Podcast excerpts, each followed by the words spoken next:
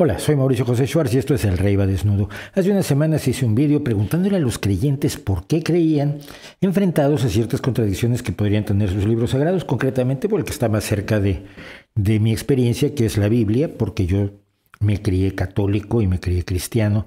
Y, entonces yo presentaba estas contradicciones preguntando, bueno, ustedes ante esto, ¿cómo es posible que sigan creyendo y no se planteen la idea de que probablemente esto no es precisamente real. Eh, desafortunadamente los creyentes no me entendieron, pensaron que yo quería que me resolvieran las contradicciones con argumentos, algunos de ellos más viejos que los coches de caballos. Al final nunca pude enterarme por qué. Algunas personas que creen de manera muy, muy sincera cierran los ojos a las contradicciones que tiene su propio cuerpo doctrinario, sus religiones. Pero también pensé que era buena idea corresponder a los creyentes, dándoles la oportunidad de que me preguntaran a mí, como ateo declarado, cualquier duda que tuvieran respecto a cómo es un ateo, cómo es, cómo puede pensar alguien como yo, cómo puede enfrentar la vida alguien como yo, cómo puede asumir las cosas alguien como yo, para de alguna manera de abrirles los ojos a la realidad de unas personas que en general no conocen y además no tienen ningún interés en conocer, me vi demasiado ingenuo. Desafortunadamente me encontré con poca buena voluntad por parte de los creyentes. Me ofrecían homilías y parrafadas enormes, seis, siete párrafos, eh, sermoneándome, o bien trataban de retarme o de vencerme dialécticamente, de humillar al ateísmo con ciertos recursos retóricos, algunos de ellos ya bastante rancios, como vamos a ver, pero en plan de he logrado atrapar al ateíto. Ajá, ¿eh? A ver, contesta esto. Esas actitudes que yo pensé que no, pienso que no son conducentes a ninguna especie de diálogo, ni mucho menos. Luego hubo dos vertientes muy interesantes en cuanto a a mi posición como ateo, a, la, molestia ante mi posición como ateo. La primera es esperar que Dios me ilumine y algún día caiga sobre mí el don de la fe, porque por lo menos en el catolicismo la, la fe es un don, y entonces pueda yo creer finalmente en Dios y salvar mi, mi alma inmortal. Algunas personas desean eso de muy buena voluntad, otros lo que esperaban es Vas a ver cuando te mueras y estés frente a Dios y entonces verás que si existe, ah, pero será demasiado tarde y te lanzará a lo más profundo de los infiernos. Y solo les faltaba reírse así como los, como, como los, los villanos.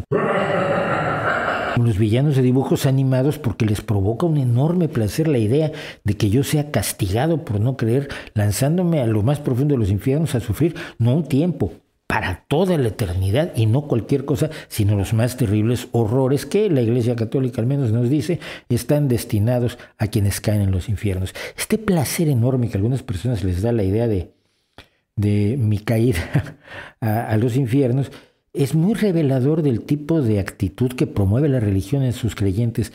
Esta idea de que si tú hablas en nombre de Dios o si estás del lado de Dios, puede ser todo lo cruel, todo lo brutal, todo lo malévolo, que se te dé la gana.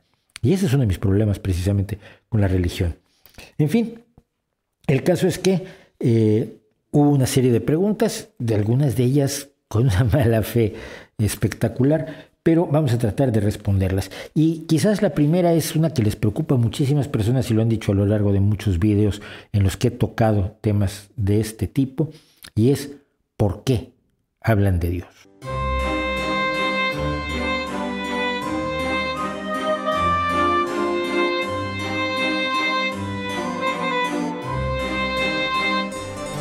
Edu Lázaro, Iván Cuevas, yo soy quien soy, Darío Quijara, me preguntan esencialmente por qué los ateos hablan tanto de Dios. La realidad es que no, la mayoría de los ateos no hablan de Dios.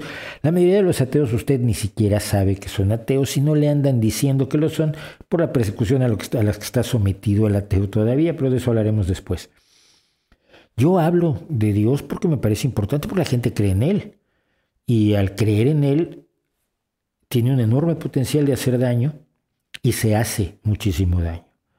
Eh, es como ver a, un, perro atrapado en un alambre de espino.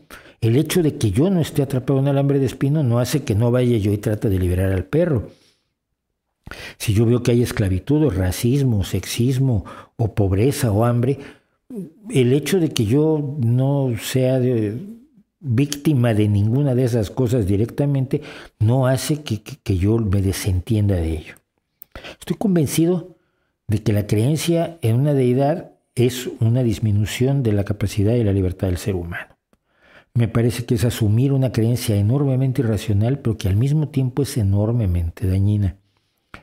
Eh, desprotege al ser humano de su libertad, lo desprovee de su capacidad crítica, lo hace creer en cosas que le cuentan y que no puede cuestionar porque las enseñanzas mismas de las religiones parten de la base de que lo que enseñan es incuestionable, porque los libros sagrados han sido escritos por los dioses o bajo inspiración de los dioses, y por lo tanto no se pueden enfrentar. La capacidad crítica y la libertad me parecen dos valores humanos fundamentales que hay que promover y eso me lleva a hablar de las creencias religiosas. Y este es el otro punto. Los ateos no son forzosamente antirreligiosos, yo lo soy. Por eso les pedía que me preguntaran a mí, no me preguntaran sobre los ateos en general, porque verán, el problema es que los ateos no existen. Eh, no hay un colectivo, no hay un libro sagrado, no hay un decálogo, no hay unas reglas del club fundamentales que deba seguir alguien para llamarse ateo. Para ser ateo solamente basta no creer en, una de, las, deidades.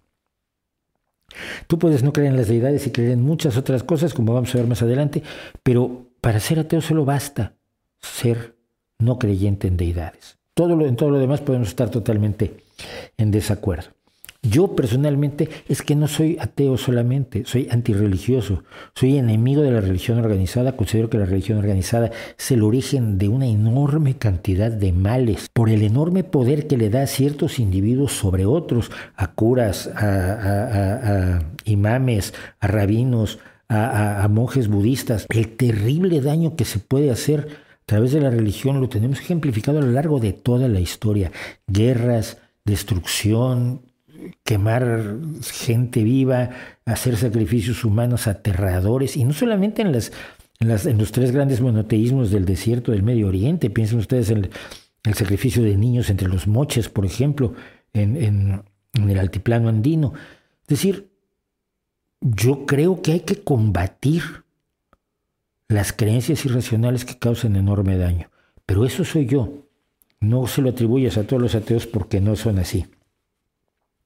Eh, alguien sí me llegaba a decirme, ¿qué opinas sobre el ateísmo cristiano? Aquellos ateos que no consideran a Jesús Dios, sin embargo ven algo bueno en los valores del cristianismo con los cuales se conformó la sociedad occidental. Mira, la sociedad occidental que se conformó con los valores del cristianismo eh, era la del medievo, la que no se movió casi en mil años, la del miedo, la de rezar nueve veces al día, la de la de las guerras religiosas y la de la persecución de los herejes. Esa no es la sociedad occidental que tenemos ahora. La sociedad occidental que tenemos ahora es la que se construyó a partir de la ilustración y la revolución científica en contra, en contra de todo lo que afirmaban las religiones, de todo lo que afirmaba la Iglesia Católica, de todo lo que afirmaba el cristianismo, de la soberanía de los reyes dada por Dios, de la obediencia, de la, de la posición acrítica, de la idea de que la Biblia tiene todo el conocimiento. Eso ese combate contra esas, esos principios básicos del cristianismo es la que creó la sociedad que tienes hoy, tus libertades, tus derechos, tu ciencia, tu tecnología, tus posibilidades de ser mucho más feliz que quienes estaban en los años en que efectivamente la cultura estaba dominada por la religión. En este terreno Darío Quijara me decía otra cosa que, que vale la pena pasar por ella. Dice, ¿por qué no es correcto respetar la creencia religiosa de las personas? Porque las creencias no son respetables. Deben ser analizadas, deben ser criticadas, deben ser cuestionadas y deben ser desmenuzadas para determinar qué nivel de verdad hay detrás de las creencias. Las personas tienen derechos, las creencias no tienen derechos y no tienen por qué respetarse. Yo respeto a los cristianos, he vivido rodeado de católicos, de cristianos, un par de budistas, un par de musulmanes, siete, ocho, diez judíos, pero básicamente he estado rodeado yo de gente religiosa toda mi vida. Y los respeto enormemente, no respeto sus creencias. Y el día que quieran que hablemos de sus creencias, les diré por qué no me parecen respetables. Pero esa idea de que las creencias y las opiniones son respetables es un grave error.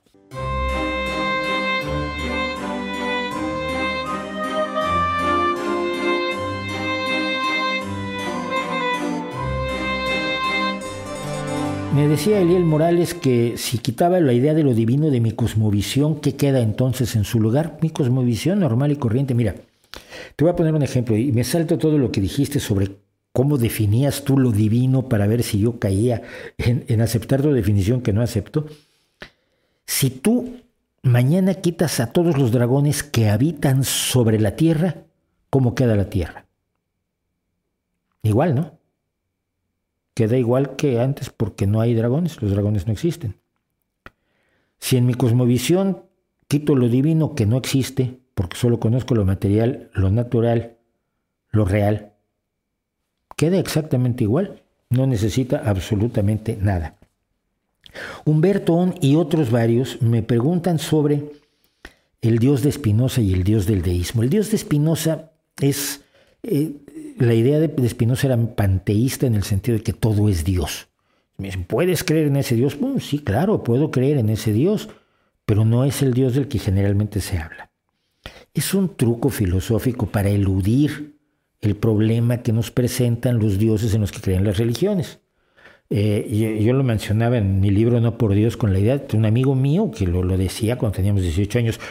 Supongamos que Dios es el hidrógeno. Llamamos Dios al hidrógeno que fue el inicio de todo, porque en el Big Bang lo primero que hay es hidrógeno, luego viene el helio y los demás elementos y demás. Y entonces decimos Dios es el hidrógeno. ¿Creerías tú en Dios? sí, claro, creo que el hidrógeno existe porque es demostrable su existencia. Pero eso no es Dios. Eso no es el concepto que usamos habitualmente de Dios. Y no, no hay nadie postrándose de rodillas ante el hidrógeno, quemando el incienso o poniéndole veladoras al hidrógeno o encomendándose al hidrógeno al tirarse en paracaídas. Los dioses que son coartadas o subterfugios filosóficos como el dios de, Spinoza o el dios del deísmo, el dios que es el, que arranca el universo y luego ya se retira y se va, es absolutamente irrelevante, es un dios que igual no está allí y no pasa nada no es un Dios que cumpla las funciones que los dioses han cumplido en las sociedades humanas. Entonces, es básicamente una forma de rehuir el tema de Dios, cambiando las definiciones y convirtiéndolo en un asunto semántico. las discusiones semánticas me aburren. Y Yamil Villarroel me dice cómo rebatir el argumento del primer motor, el de, Santo Tomás de Aquino. Y la, respuesta es muy fácil. Eh, el, problema es que el argumento del primer motor se divide en una afirmación y luego en su negación. Mira, dice, nada puede existir sin causa. Excepto Dios, que puede existir sin causa y es la primera causa, es el primer motor del universo. Uno de los dos tiene que ser la realidad, no puedes asumir los dos como realidad. Si todo tiene que tener una causa, Dios tiene que tener una causa. Entonces, Tienes a Dios que ha sido creado por Dios subíndice 2, pero Dios subíndice 2 fue creado por Dios subíndice 3, que a su vez fue creado por Dios subíndice 4, y así hasta el infinito. Pero, ah, no, me dices, no, es que hay algo que sí puede existir sin causa, y es Dios. Como, mira, pues entonces podría ser también el universo. Si algo puede existir sin causa, es el universo. Si algo puede surgir de la nada, tú dices que es Dios, yo digo que es el universo, pero el problema es que yo puedo demostrar que el universo existe y tú no puedes demostrar que tu Dios existe. Entonces, es otro subterfugio filosófico, pero además está refutado hace muchísimo tiempo.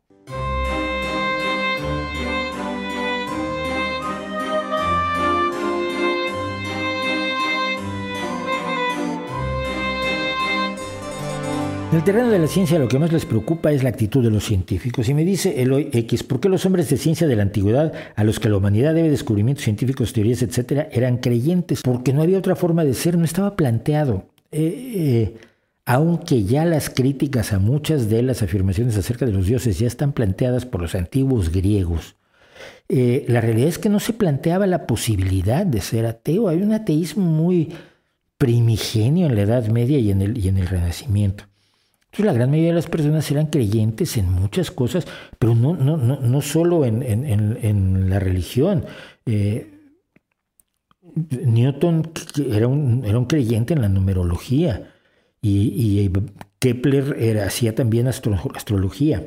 Es decir, no podemos pedir que los científicos supieran lo que, no se sabía, lo que no se sabía, porque lo que se descubrió en la revolución científica fue la ignorancia. Hasta ese momento las religiones, todas las religiones y las filosofías afirmaban que lo sabían todo. Se aseguraba que los libros sagrados tenían toda la sabiduría que el ser humano necesitaba. Hoy en el Corán se dice eso respecto del Corán y por eso en las escuelas eh, islamistas, en las madrazas, No se enseña más que el aprendizaje de memoria del Corán porque se supone que no necesitas nada más, ni biología, ni física, ni matemáticas, ni medicina, porque ya está todo en el Corán. Pero lo, que se descubrió, lo que descubre la revolución científica es que en realidad no sabemos lo que creíamos que sabíamos. Y entonces busca una forma de saber con más certeza. Y entonces lo que no sabemos descubrimos que es muchísimo, muchísimo más de lo que sabemos. Pero en aquel momento los hombres de ciencia eran creyentes porque no quedaba de otra que ser creyente. Los que puedan haber sido ateos lo eran, o los que eran solamente críticos de la iglesia podían encontrar el fin que encontró Giordano Bruno, quemado en el año 1600 en Roma. Pero luego dices, ¿por qué los hombres de ciencia actuales son ateos? Y tampoco es cierto, hay muchos hombres de ciencia que no son ateos. El punto es que cuando hacen ciencia no están tomando en cuenta sus creencias religiosas, sino solamente están tomando en cuenta el conocimiento científico. Es el caso de Lemaitre, el descubridor del Big Bang, que era, que era un físico del Observatorio Vaticano, pero que a la hora de hacer sus observaciones sobre el universo no le estaba haciendo ningún caso al Génesis. Sus descubrimientos de hecho van contrarios al Génesis y él quizás en su cabeza encontró la forma de conciliarlos, pero no, los, no usó sus creencias religiosas para hacer sus fórmulas. Y esto es lo fundamental. Los hombres de ciencia muchas veces cuando creen en, cuestiones irracionales encuentran la forma de manejar su disonancia cognitiva, es decir, creer en dos cosas distintas al mismo tiempo o, alternativamente. Cuando están en la iglesia creen que Dios hizo el mundo en seis días y cuando están haciendo física creen que el universo tiene 13.800 millones de años.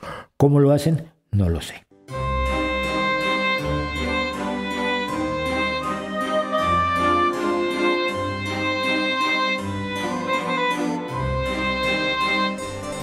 Todo este tema lo resume Jaime Guadarrama en la pregunta ¿quién nos creó? Nadie. Pero la pregunta es ¿por qué partes de la base de que alguien tiene que habernos creado y el verdadero problema es identificar quién fue? Si fue Jorge, fue Enrique, fue María, fue Lucinda. Pero primero no tendríamos que demostrar la suposición original, es decir, que fuimos creados por alguien. Esto te lo pongo en términos de investigación, de, investigación policíaca. Tú no puedes preguntar quién fue el asesino sin antes estar cierto de que hubo un asesinato y no una muerte natural. Si tú entras creyendo que hubo un asesinato, afirmándolo sin haberlo demostrado, lo que estás buscando es una entelequia. Estás buscando un asesino que probablemente no exista. No hay nada que indique racional y razonablemente por cuanto conocemos del universo, que éste haya sido creado y que nosotros hayamos sido producto de una creación. Nada indica que esto sea así. Y entonces la pregunta quién nos creó no tiene ningún sentido. Y por supuesto, cuando se empieza en la creación, se, termina en la evolución. Y entonces Isaac Jiménez me pregunta, basado en tu experiencia y observación de cómo funcionan las cosas, ¿nosotros los seres humanos en toda nuestra complejidad y contradicciones somos una casualidad? Pues mira, basándome en mis experiencias, pero basándome en lo que saben muchísimas personas mucho más inteligentes, dedicadas y profesionales que yo, te puedo decir que te equivocas en tu propuesta. Nadie cree que seamos producto de una casualidad porque la, evolución no es una casualidad. La evolución es una variación aleatoria de las crías de cualquier, de cualquier animal vivo cuyas crías no son idénticas, no son clónicas, tienen una variación natural aleatoria y esa aleatoriedad se ve enfrentada a las condiciones reales del medio ambiente que las rodea. Y entonces aquellas cambios aleatorios que son más benéficos para sobrevivir, adaptarse a ese medio ambiente, permanecen y aquellos que no lo son desaparecen. No es una casualidad así vagamente como muchas personas caricaturizan la evolución. La evolución es la aleatoriedad medida, limitada, orientada siempre por la realidad del entorno de los seres vivos. Y Javier Gispert, que parece que era ateo y se le quitó con esta pregunta, porque pensaba que, todo y todos somos solamente química interactuando en el universo, que no es exacto porque la química es física, entonces primero que nada somos la física interactuando en el universo, pero dice que está consciente de su existencia y por lo tanto me pregunta, ¿puede la química generar autoconciencia? Pues parece que lo hizo, ¿no? Es decir, sí, sí, la química ha generado autoconciencia. Esta autoconciencia del ser humano, o lo que llamamos autoconciencia que creemos o decimos que tenemos, procede de un proceso evolutivo y que en un momento dado surge de un ser que no tiene autoconciencia. Y las variaciones aleatorias enfrentadas al, eh, al, medio ambiente en el cual se desarrollan los individuos, en un momento dado genera la autoconciencia, sí. Tenemos el registro fósil y nada parece indicar que haya habido una influencia sobrenatural en un momento dado que hiciera que apareciera la autoconciencia. Tenemos la idea de que algunos animales tienen ciertos niveles de autoconciencia y que también han sido generados por la química, a menos que creas realmente que hay un dios delfín y un dios pulpo y un dios chimpancé.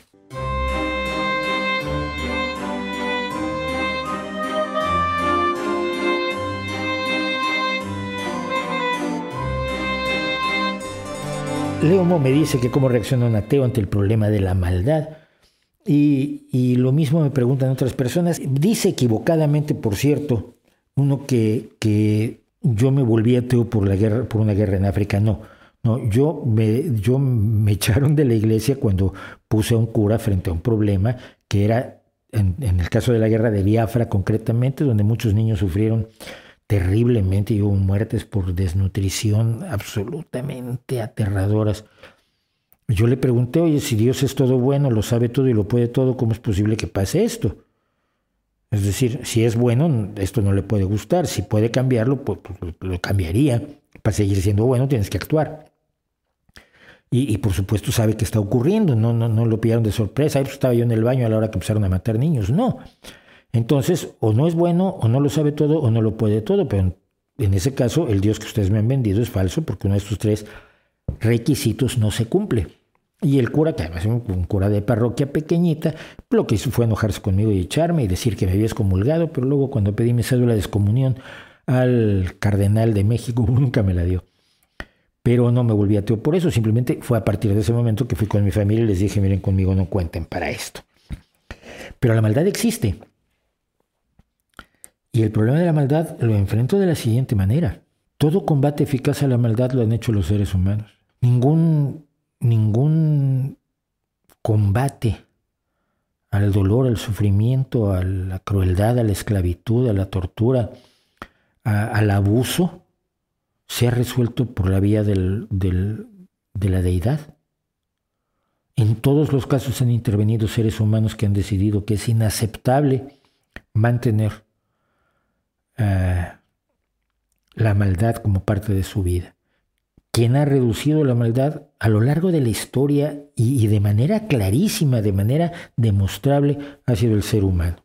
Entonces yo tengo claro que la maldad existe y como Dios no existe, el combate a la maldad lo tenemos que hacer nosotros. Decía que Caballero Fresnillo me pregunta, un ateo de dónde toma su moralidad, pues de la realidad de lo que consideramos que es bueno y de lo que consideramos que es malo. El sufrimiento es malo. La mayoría de los seres humanos, salvo algún masoquista con, serios problemas, te va a decir que el sufrimiento es malo y evitar el sufrimiento es bueno. Que el miedo es desagradable y el liberarse del miedo es agradable. Que no comer es desagradable y comer es agradable. Que no vivir en la miseria es agradable. No necesitas mucho más para, para, establecer una moralidad clarísima. Cualquier acción humana que disminuya el sufrimiento, que disminuya el miedo, es que es una base tan sólida, es una base tan impresionante, tan abarcadora de la experiencia humana, que es difícil necesitar más. Puede que no sea bastante, pero es un principio sólido. Reducir el sufrimiento, reducir el dolor, reducir el miedo, reducir la angustia, es bueno provocarlos. Por lo tanto, es malo. Y no necesitas ir demasiado lejos. Pero hay otra cosa, y está el hecho de que somos un animal social. Y si somos un animal social, lo bueno es que seamos solidarios y nos apoyemos como sociedad, porque así es como hemos sobrevivido. Como veremos después por algún comentario que tengo, eh, cuando estamos solos somos comida, somos, fuimos comida, éramos presas, somos una especie que era un alimento fundamental de los depredadores de la sabana africana. Y solos lo seguimos siendo. Pero en sociedad, apoyándonos entre nosotros mismos, multiplicando nuestras fuerzas unos con otros, eh, subsanando las deficiencias de unos con las, con las virtudes de otros, logramos ser lo que somos. Por lo tanto, esto es esto, la sociedad, la acción en sociedad, la solidaridad en sociedad es buena. Esas fuentes de la moralidad creo que son perfectamente válidas y mucho más válidas que, que la moral religiosa, porque la siguiente pregunta es, ¿un ateo cómo ve la moralidad de los creyentes? Bueno, la ve como algo que no es moral, es simplemente un negocio, un intercambio, una, una operación comercial. Mira, yo me porto bien y tú me premias. Me das el paraíso y me prometes no castigarme en el infierno. La gente que actúa así no está actuando bondadosamente, no está actuando moralmente, está actuando por mera conveniencia en una operación en la cual puede no querer ser bueno, no querer hacer lo correcto, pero hacerlo por conveniencia personal, no por el bien que puede causarles a otras personas, no por el hecho mismo de que sus acciones sean las adecuadas, sino porque le convienen. Entonces, las, morales, las moralidades derivadas de las religiones a mí me parecen meramente operaciones de intercambio comercial que no tienen nada que ver con una auténtica moral. Angélica León me dice, como ateo, ¿cómo logran causar el deseo de que exista alguien supremo que solucione el dolor o la injusticia de la humanidad? Es que es precisamente ese es el punto, que al existir la maldad, los únicos que podemos hacer justicia somos nosotros. Los únicos que podemos evitar el sufrimiento y castigar o detener a los malvados somos los seres humanos. No podemos endosarle la, resolución de los problemas a la vida posterior. Mira, ya comerás cuando vivas después, ahora te voy a dejar sin comida. Eh, no, ya, ya se hará justicia en el otro mundo con este señor que fue una malísima persona y que sigue siendo una malísima persona. No, eh, la justicia la tenemos que hacer los seres humanos precisamente porque sabemos que no tenemos ningún indicio de que existe esa vida posterior a la cual le pudiéramos endosar la responsabilidad de crear un mundo mejor. Y no lo hemos hecho, afortunadamente nos dedicamos nosotros a crear un mundo mejor. Y antes de entrar más a ese tema, que es el tema de la muerte, Fabián Martín, que estaba furioso conmigo, me dijo de todo. Me dice cómo se refuta desde el ateísmo. No lo sé, yo solo sé desde mi punto de vista como Mauricio. El ateísmo no es lo mío. Soy solo un ateo. Pero ¿cómo refuto yo la famosa sentencia dostoyevskiana de si Dios no existe, todo está permitido? Precisamente al revés. Si Dios existe, y tengo un video que voy a, eh, eh, en la descripción está el enlace, si Dios existe, todo está permitido. Puedes matar, violar, torturar, despellejar a quien te dé la gana y si te arrepientes y te confiesas, está permitido. Con Dios todo vale. Con un Dios que todo lo perdona, todo está permitido. En una sociedad con principios morales estrictos y con un sistema de convivencia razonable para garantizar la mayor felicidad posible de la mayor cantidad posible de los miembros de la sociedad, hay cosas que no están permitidas. Y no necesitas a Dios para que no estén permitidas. Lástima que Dostoyevsky no se dio cuenta. Y pasamos entonces al otro tema.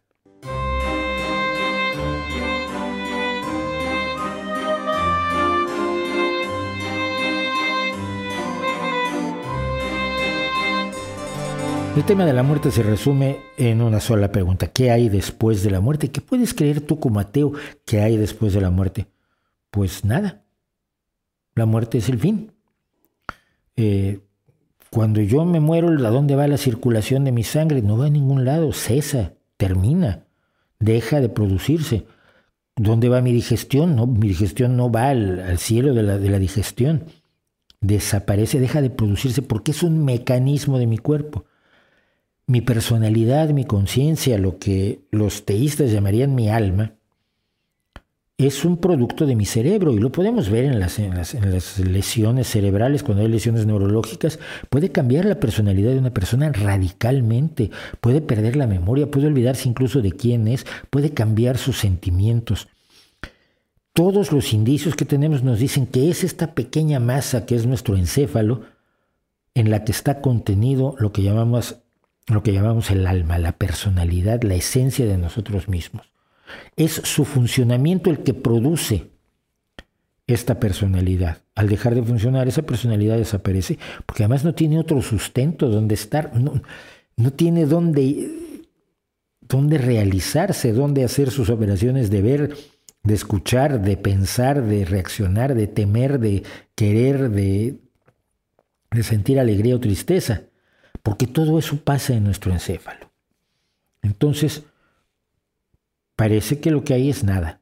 Y precisamente esa inconsciencia de la muerte convierte a la vida en algo muchísimo más valioso para alguien como yo creo que para un religioso que cree que finalmente si se muere no pasa nada, ya va con Dios y ya su vida está resuelta, su muerte está resuelta para toda la eternidad. Pero, ¿y si no? ¿Qué pruebas tenemos de la existencia del más allá, de la vida después de la vida? Además de que yo siempre he planteado que una vida después de la vida sería una tortura inevitablemente y hay un vídeo también que, voy, a, dejar una serie de vídeos en, las, en la, que puedan encontrar en la descripción sobre estos temas.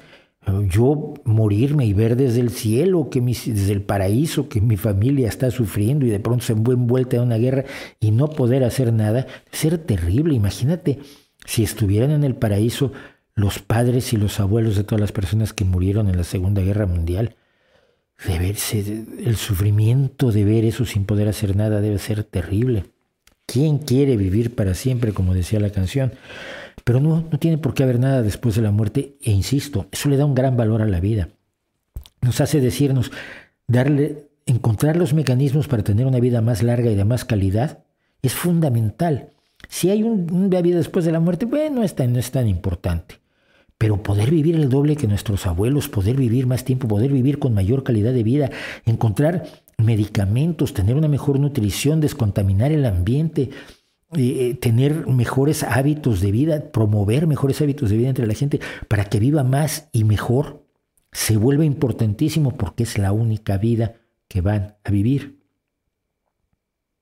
¿Te das cuenta que si hubiera una vida después de la vida, todo eso pierde valor?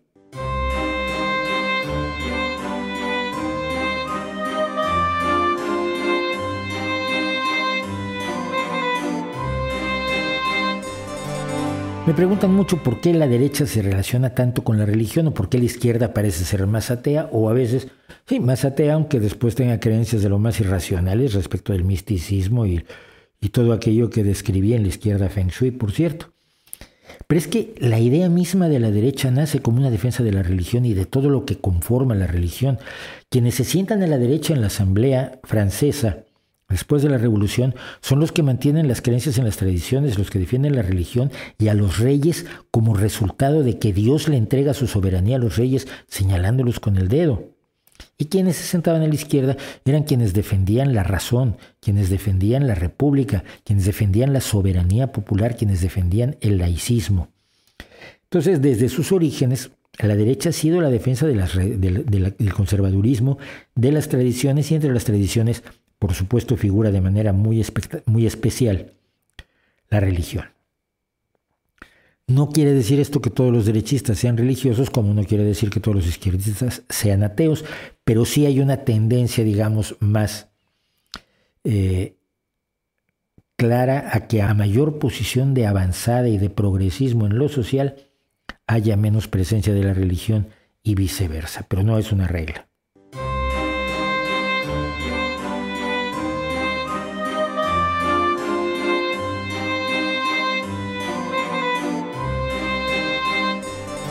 Dice Alejandro Martelo, ¿cómo se dio tu proceso de pasar de creyente a ateo? Ya lo he contado, yo tengo la impresión de que nunca creí realmente, pero tuve muchas ganas de creer, porque yo veía que la gente en la iglesia parecía estar contenta y después de rezarle a un, muñeco de madera ahí, que, que es San Pascual, pues salían con una sonrisa beatífica que yo admiraba, yo envidiaba, pero yo me daba cuenta que era un muñeco de madera. Y dudaba mucho que tuviera poderes sobrenaturales. Entonces creo que nunca fui realmente un creyente. Eh, dice, me considero abiertamente agnóstico y pienso que más adelante podría llegar a ser ateo. Este punto lo he tocado muchas veces y lo voy a tocar de nuevo aquí en este ya larguísimo video, lo siento. El agnosticismo es una posición filosófica. Yo no puedo demostrar que Dios no existe. Puedo decir que todas las evidencias que me han mostrado de todos los dioses me resultan insuficientes. no creo en la existencia de Dios. Es decir, no puedo demostrarla, por lo tanto soy agnóstico, de gnosis conocimiento. Soy agnóstico. No sé con certeza que no exista algún Dios de alguna de las formas que se van inventando algunos. no lo sé. Me parece altamente improbable, pero no lo puedo afirmar con absoluta contundencia. Pero vivo como si no existiera. No creo que exista. El ateísmo es una creencia. El agnosticismo es una posición respecto del conocimiento. El ateísmo es la posición respecto de la creencia. Yo soy agnóstico en el, terreno filosófico. Cuando me llega alguno de estos altaneros, a ver, demuestra que Dios no existe. No, no lo puedo mostrar. Pero bueno, tú demuestra que sí existe igual me convences. Pero desde ese punto de vista soy agnóstico, pero desde el otro punto de vista soy ateo en el sentido de que dudo tanto que exista que no creo que exista y no, no juega ningún papel en mi vida. Las nuevas generaciones escandinavas comienzan a ser o formarse como ateos, siendo sociedades más avanzadas que nuestro México, quien Jorge, Contreras me escribe desde México, ¿consideras que este hecho vaya a marcar la gran brecha religiosa tecnológico? No. Y voy a unirte a la siguiente pregunta, que es la de Alejandro RZ. ¿Qué factores hacen que una sociedad haya cada vez más ateos? Usted ha señalado en repetidas ocasiones que la abundancia y las mejores materiales las mejoras en materia de calidad de vida son muy importantes. ¿Cuáles son otros factores que inciden con igual importancia? Yo creo que ninguno. Eh, no es un problema tecnológico. La gente puede tener una enorme información tecnológica y seguir creyendo en Dios, sobre todo si tiene el elemento clave para que surja la creencia en Dios, el miedo. Cuando desaparece el miedo, Dios se aleja, se, se difumina. Si tú tienes miedo a que tus hijos se mueran de hambre, si tú tienes miedo a que a quedarte sin casa, si tú tienes miedo a enfermar y no poderte pagar los, los tratamientos, si tú tienes miedo a una vejez desprotegido, eh, si tú tienes miedo a, a todo, si tú tienes miedo a ser injustamente detenido, apaleado, torturado, golpeado por capricho del rey o del, comendador, Dios es un lugar a donde irte a refugiar espiritualmente, a donde decir, bueno, es mi esperanza, es que Dios me proteja. Nunca protegió a nadie, pero bueno, puedes creerlo y sentir cierto consuelo. Puedes creer que Dios proveerá, como se solía decir. Puedes creer que, bueno, después de todo estás sufriendo mucho en este valle de lágrimas, pero cuando te mueras, ah, todo va a ser maravilloso y vas, vas a pasarlo magníficamente bien y vas a poder comer todos los sándwiches de jamón y queso que quieras. Pero cuando tienes seguridad, cuando tienes justicia, cuando tienes derecho a, a no ser molestado en tu persona, cuando tienes derecho a pensar libremente, cuando tienes libertades básicas, cuando tienes seguridad material, cuando tienes la seguridad de que tu vejez estará bien, que tu familia tendrá medicamentos y el tratamiento médico que necesite, cuando estés seguro de que tus hijos podrán estudiar, cuando estés seguro que tienes pensiones, que, que si te rompes una pierna y no puedes trabajar, el Estado podrá apoyarte para que no te mueras de hambre y vivas dignamente aunque no puedas trabajar, etcétera, etcétera, etcétera. Todo eso que conforma el no tener miedo, ¿para qué? Necesitas a Dios. Eso es lo que ha alejado a Dios de, las sociedades que son más opulentas en la medida en que tienen un estado de bienestar más sólido. El conocimiento ayuda, pero no creo que sea fundamental. Lo fundamental es no tener miedo.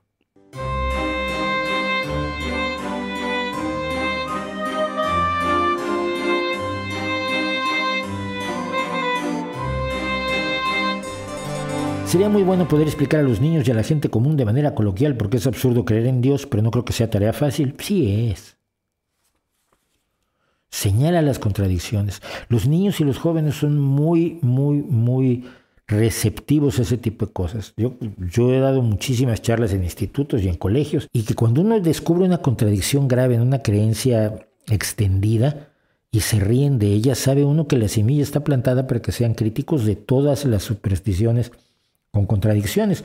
Eh, uno de mis ejemplos de siempre han sido las fotografías de fantasmas, donde yo me preguntaba, bueno, pero ¿por qué el fantasma está vestido? ¿Acaso el, el, vestido se murió y revivió? Estamos viendo el fantasma del vestido porque el fantasma está, o sea, ¿por qué tienen ropa los fantasmas? Si solo murieron ellos y, estamos viendo su espíritu, pues deberían venir en pelota. Y cuando los niños se ríen de eso, sabe uno que se van a, van a encontrar otras contradicciones y se van a reír igual de ellas. Pero los niños se les dice muy fácilmente, bueno, que dice que Dios es todo bueno, sin embargo deja que pasen estas cosas en el mundo y, dicen que tiene alguna razón y hay un plan secreto. Esto es lo que siempre te dicen, es que los caminos de Dios son inescrutables. Eh, pero algún plan secreto hay para que sufran los niños. Y a ver, a ver, es Dios, vamos. ¿Cómo que no puede hacer las cosas de otra manera donde los niños no sufran? ¿De veras? No tiene otra, otro procedimiento, no se le ocurrió nada mejor, no lo sabía todo. Entonces, yo creo que los niños son muy asequibles a las explicaciones racionales. ¿Algún consejo de cómo lidiar con una familia y entorno religioso si soy ateo de closet? No doy ni el nombre por si las dudas. Es que no puedo hacerlo público a mi familia ni muchas personas. Ya lo sé. Y no tengo ningún consejo. Mi, mi lucha es porque el ateo sea una persona más reconocida en la sociedad. Pero hoy seguimos teniendo eh, procesos electorales donde si tú dices que eres ateo no van a votar por ti. Seguimos teniendo escuelas donde si dices que eres ateo la gente no va a querer que le des clases a tus hijos, a sus hijos. Seguimos teniendo una sociedad en la que la, discriminar al ateo es la última discriminación eh, religiosa legítima. Y eso hay que combatirlo mostrando precisamente lo que yo quería mostrar en este video y que fallé de una manera espectacular, que es que cómo somos como personas normales, comunes y corrientes, los ateos.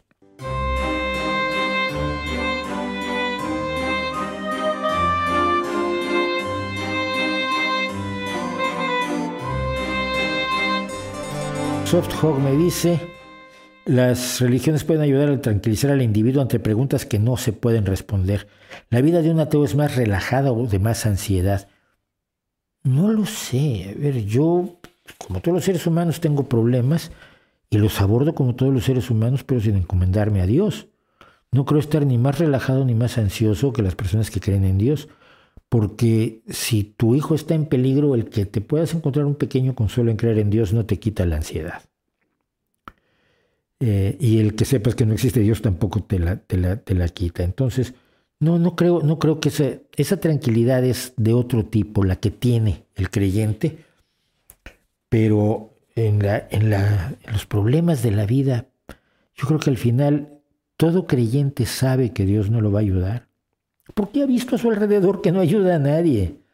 Porque ha visto a gente rezar con todo el fervor y con toda la dedicación del mundo y recibir nada a cambio. No creo que reduzca la ansiedad. Me parece arrogante creer que nosotros tenemos la respuesta a todo. Esta es otra, otra vuelta lo mismo, Tsari Soria.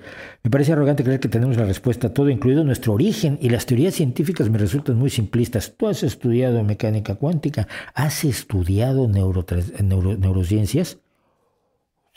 Si eso te parece simplista, eh, ¿cuál es su valencia entre lo que sabemos y lo que no tiene respuesta? Pues no tenemos la respuesta a todo, lo repito, somos ignorantes.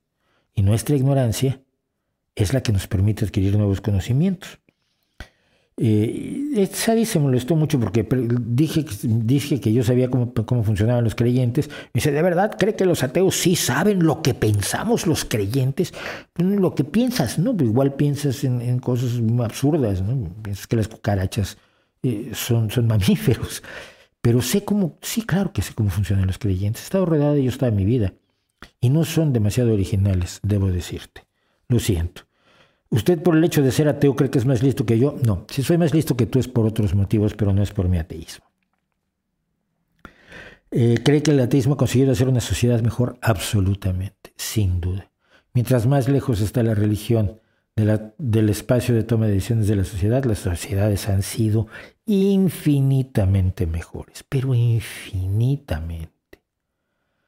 Es la libertad, es la desaparición del miedo una sociedad laica, ya no te digo una sociedad atea, una sociedad donde la religión sea parte de las tomas de decisiones es infinitamente mejor.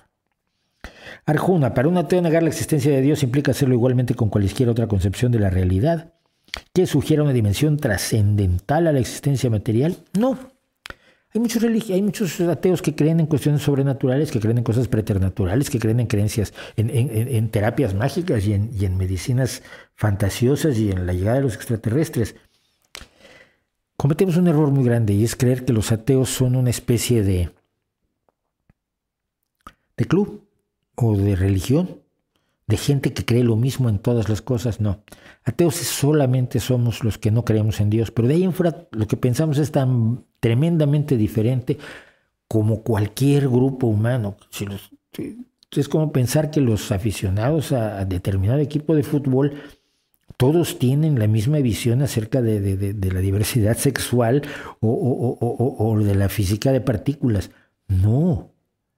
Si no conforma una cosmovisión como la conforman las religiones. El ateísmo es simple y sencillamente la declaración de la no creencia en una deidad. Todo lo demás lo discutimos después. Y aquí vamos a algo muy interesante. Obando Reyes Ángel Trinidad dice, ¿por qué mi amigo que dice ser ateo le da miedo jugar a la Ouija? ¿No se supone que no cree en Dios? Tampoco debería creer en la existencia del diablo, los demonios que tiene la Ouija, que no tampoco tiene demonios. Hay otras explicaciones a la Ouija, además de la real. Otro que está, eh, uy, este estaba indignadísimo porque esperaba que le respondiera yo en los comentarios, Ricardo Sanabria, que dice, Richard Dawkins confesó en una entrevista que no viviría en una casa donde se dice que asustan. Mi pregunta es, ¿viviría por un tiempo en una casa lejos de vecinos cercanos y dormiría en la noche en la misma habitación donde se sabe que una persona se ahorcó, se disparó con un arma y murió? Probablemente no. Sobra decir que tendría los suministros de alimentos, bla, bla, bla. Pasarías una noche sin problemas en un cuarto de una funeraria sabiendo que en el cuarto contigo hay un cadáver que están velando. No solo eso, ha pasado noches junto a un cadáver velándolo y me he quedado dormido y no pasa nada. Pero mira, el que tengamos ciertas reacciones de miedo no es forzosamente una revelación de la creencia en una deidad o en lo sobrenatural. Es resultado de nuestra evolución. Cuando tú eras un primate, por ponerlo, primate temprano, un ardipithecus, y estabas solo en la noche, en la oscuridad, tenías muchísimo miedo y más vale que tuvieras miedo, porque te iban a comer. Necesitabas huir de la soledad y la oscuridad para dirigirte a donde estaba tu, tu manada, que es tu protección. Y estamos construidos de esa manera. Entonces, si a mí me dejas solo en la noche, en un lugar donde se supone, o no, sin suponer siquiera que haya nada malo, simplemente un lugar desconocido, lejos de la gente, sin luz, eh, eh, aislado, voy a tener miedo, pero no porque crea yo que crea yo racionalmente que va a ocurrir algo sobrenatural, van a venir los espíritus o algo así, pero estoy construido para tenerle miedo a la oscuridad.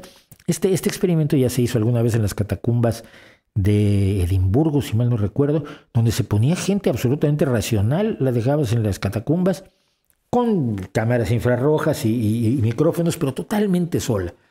Eh, y, a los 15 minutos empezaban a sentir que las tocaban y oían voces y, empezaban a experimentar un enorme pánico, porque son los mecanismos de supervivencia de tu cuerpo y mecanismos atávicos desarrollados a lo largo de nuestra evolución que le decían a la persona, huye lo más pronto posible, aquí te va a pasar algo horrible.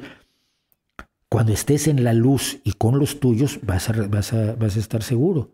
Entonces, sacar conclusiones de eso tampoco es demasiado racional. Y me dice Edgar Kashmir finalmente, ¿cómo los ateos conciben la espiritualidad si es que existe algo como la espiritualidad? Pues la experiencia, es una experiencia absolutamente personal de jubilo interno.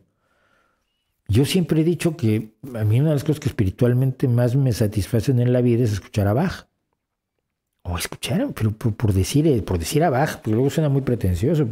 También puede ser escuchar a Christy Lee tocando la, mandolina o a Molly Tuttle tocando la guitarra o, o, o a Nina Simón cantando.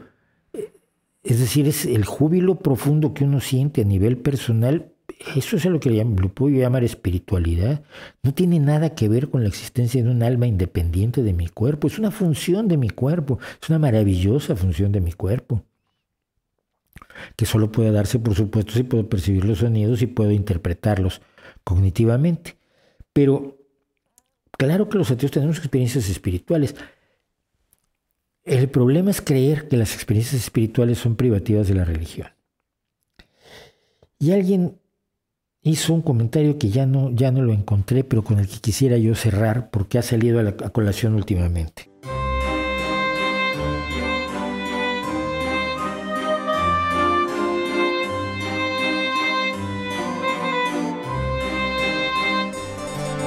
Hace mucho tiempo ya hice un vídeo sobre arte religioso. Porque mira, el arte religioso lo hacían los artistas porque no podían hacer de otro y porque tenían emociones fuertes, importantes y relevantes respecto de la, de la religiosidad.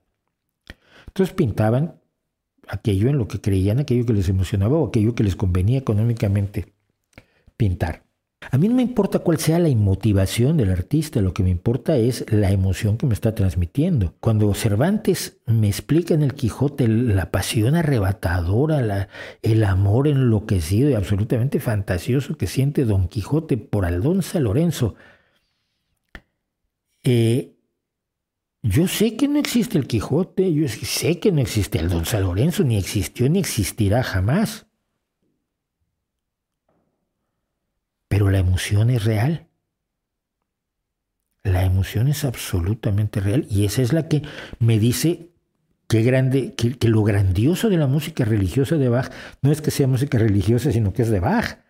Que lo grandioso de una pintura como el Jardín de las Delicias no es que sea la interpretación del bosco, del pecado y de la caída del hombre en, en el pecado, que es un cuadro eminentemente religioso, sino toda la emoción del bosco que hay expresada en los tres paneles de ese tríptico, o, la emoción de, aquella Magdalena de, Tiziano que siempre se la, se atribuyo a, alguien más, o, no era de Tiziano y no se la atribuyo. La emoción real del artista es la que me interesa a mí. Construir una grandiosa catedral o construir un grandioso museo de historia natural me es exactamente igual si voy a admirar la belleza de la arquitectura porque lo que estoy admirando es la obra del arquitecto y no, y no la motivación que tuvo para hacer esa obra.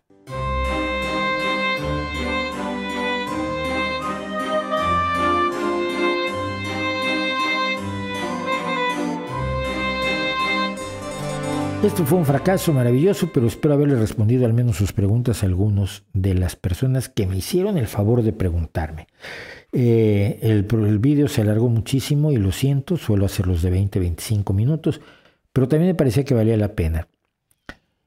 Y lo que quería decir, que no nadie me dio pie a decir, es los ateos somos personas perfectamente normales que no merecemos tampoco la discriminación y los ataques a los que nos vemos sometidos por parte de las distintas religiones y de los creyentes en distintas religiones.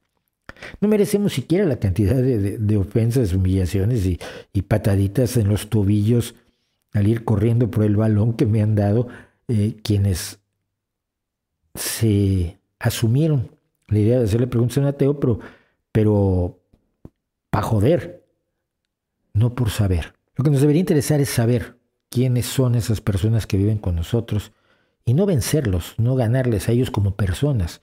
En el terreno de las ideas podemos debatir todas las ideas que quieran, pero al terreno de lo personal, a donde lo han llevado, me llamó finalmente muchísimo la atención, sobre todo por una cosa muy importante.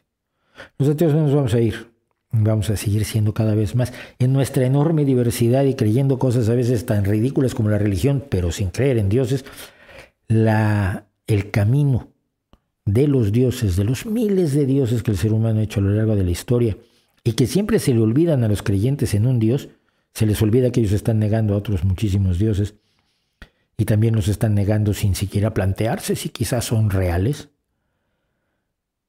El camino de los dioses que el ser humano ha creado es la puerta de salida. Siempre habrá gente que crea en barbaridades, por supuesto, pero esto no quiere decir que tengan por qué ser dominantes en nuestra sociedad. Y en ese sentido, el futuro es un futuro con bastantes menos dioses que hasta ahora. Es un futuro bueno, es un futuro con el que deberían empezarse a reconciliar quienes mantienen creencias religiosas y quienes se niegan a aceptar la posibilidad de vivir bien y ser bueno sin dioses. ¿No cree usted?